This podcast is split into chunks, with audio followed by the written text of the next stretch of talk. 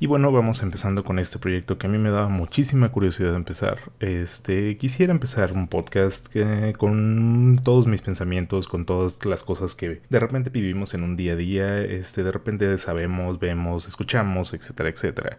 Por eso quiero dedicar este podcast exclusivamente a hablar sobre todo todo lo que a nosotros nos compete. Eh, empezamos esta vez con un tema exclusivo de videojuegos, de videojuegos, este, los videojuegos son algo que a mí siempre me ha gustado, siempre he creído que alegran un poquito el día, este, dan muchas cosas que ofrecer, de, repente nos ofrecen muchas historias muy interesantes. Esta vez quisiera hablarles sobre la diferencia entre lo que es la, digamos, vida real, este, y un videojuego, es decir, eh, últimamente he estado jugando mucho God of War, este, la nueva versión del PlayStation, un juego excelente, ganó este año el juego el mejor juego del año en realidad. Es excelente, es divertido, es retante, eh, tiene, está cargado de historia, está cargado de emoción y me hace pensarlo. Eh, yo sé que no es historia real ni nada por el estilo, a fin de cuentas la mitología nórdica es algo que no sabemos si sucedió en realidad o no. A mí me gusta la idea de pensar de que en algún tiempo era más sencillo encontrarse este, algún dios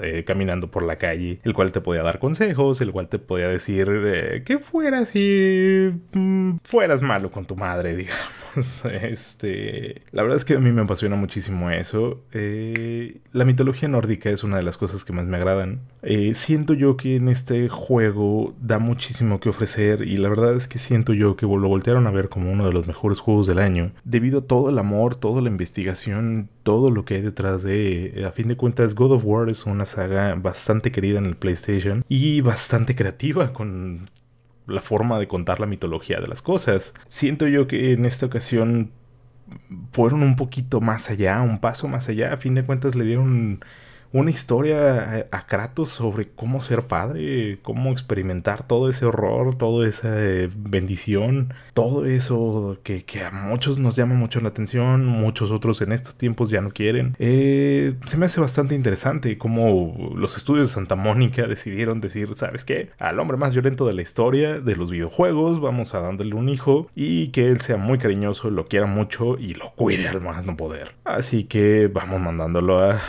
con los algo interesante con, la mitología nórdica es que ellos ya están predefinidos desde hace muchísimo tiempo, es decir, tenemos un pequeño trasfondo. Eh, la mitología nórdica se basa directamente en dos escrituras, en dos poemas, la Edda Mayor y la Edda Menor.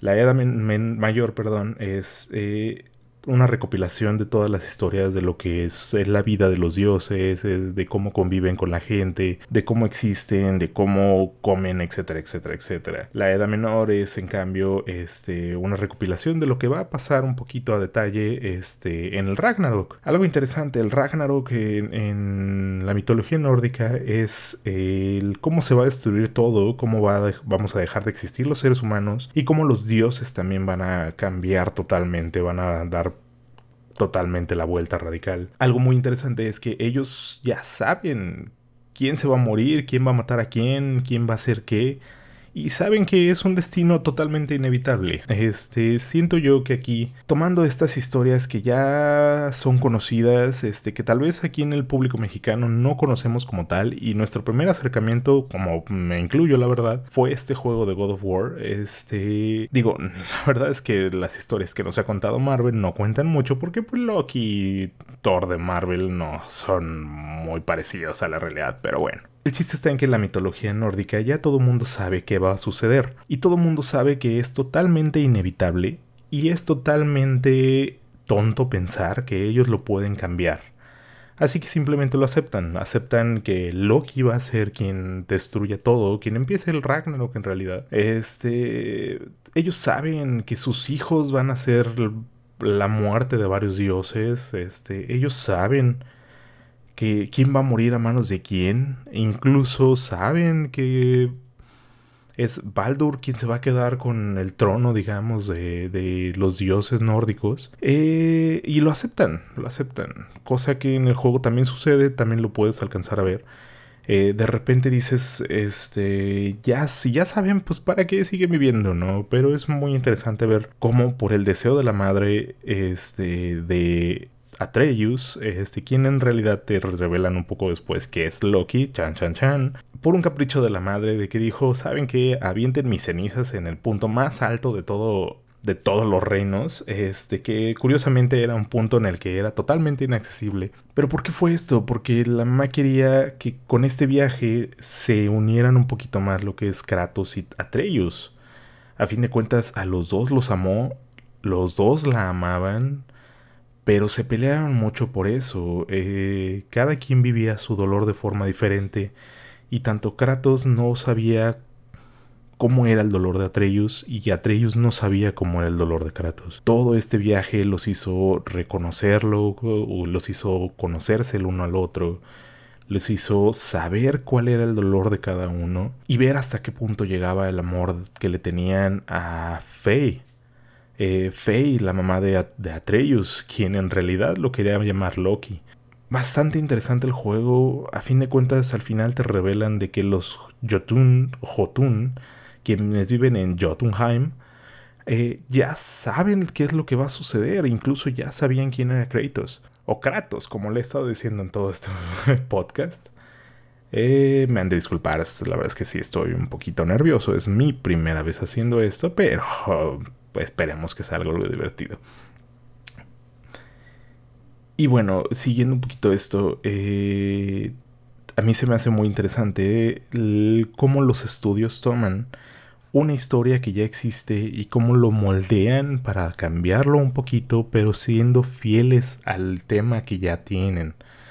Por ejemplo, también he estado investigando un poquito sobre Call of Duty y Call of Duty, una saga de, juegos eh, principalmente de guerra los cuales pues ya con Black Ops y demás se han ido más a la onda futurista, pero estos juegos empezaron directamente con las historias de la Segunda Guerra Mundial. un evento bastante negro en la historia de la humanidad. Peleas, guerras, muertes, eh, un evento tan grande que incluso ahorita nos está dando que pensar. Nos está dando historias que se han visto en el cine, en los libros, en los videojuegos incluso. Y siento yo que, aquí un lo tienen un poquito más difícil los desarrolladores de videojuegos. Porque a fin de cuentas es algo que sí sucedió, es algo que generó muchas muertes, es algo que incluso alguien por ahí vivo diga, sabe que este juego me ofende muchísimo por la memoria de mi abuelo que peleó en la guerra. No sabemos. La verdad es que no, no podemos saber este tipo de cosas hasta que suceden.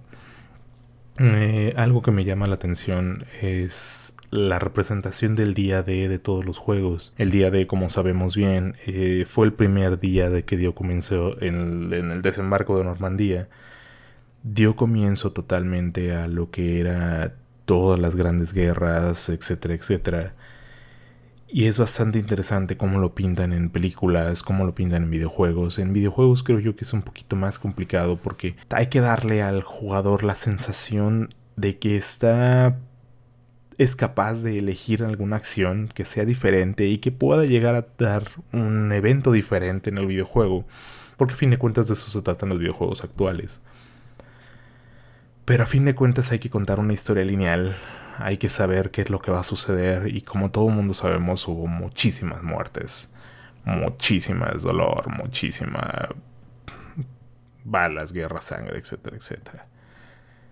Bastante interesante saber cómo los, los desarrolladores de videojuegos eh, llevan esta parte, cómo dicen hasta este punto voy a hacer esto, hasta qué punto voy a dejar de escribir sobre esta historia, hasta qué punto me voy a inventar una historia o me voy a inspirar en la historia que me contó un anciano sentado en una banca. Estoy hablando sobre los videojuegos, sobre el sobre la historia real este, que está detrás de todos los videojuegos. Eh, me gustaría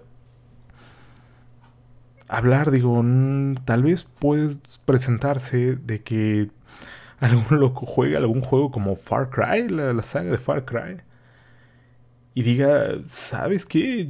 Yo también puedo hacer eso, yo también puedo oprimir a la gente, yo también puedo causar miedo, yo también puedo hacer lo que están haciendo yo en nuestro juego. Y hacerlo en la época actual, este, ponerse a matar gente para darle miedo, para controlar un territorio. Claro que es posible, si, si existe por ahí, si alguien lo pensó para bien, para plasmarlo en un videojuego, alguien lo puede pensar para mal. Eh, no quiero decir que espero que suceda ni nada por el estilo. Esperemos que no. La verdad es que no queremos que suceda. Pero puede suceder. Eh, algún loco puede decir, yo también tengo las habilidades de dar miedo de Bass Montenegro. Eh, a mí también me habla de Jesucristo como al padre Joseph en Far Cry 5. Situaciones de este estilo, este, situaciones que que tal vez no son ciertas, que tal vez no vemos en el día a día, pero puede que los veamos, puede que, de repente sí puedan ser reales. Ah, la verdad es que me causa un poquito de miedo pensar que sí haya un ser humano en esta tierra que lo pueda llegar a ser, a ser posible. Que lo ha habido. Eh, básicamente volvemos al tema, por eso empezó más o menos la Segunda Guerra Mundial. Pero es interesante, bastante interesante pensar hasta qué punto son los desarrolladores los que piensan en un antagonista, los que piensan en una historia de dolor, eh, las únicas personas que lo piensan. Eh, digo, a fin de cuentas también muchas personas han escrito, dirigido, etcétera, etcétera, sobre historias de, de dolor y tragedias. Pero siento yo que esto es un poquito más palpable que tal vez un holocausto zombie. Eh, que tal vez el hecho de que los vampiros nos vayan a dominar. Este, siento yo que es más palpable el hecho de que un ser humano voltee contigo, se vuelva loco y decir yo te puedo dominar.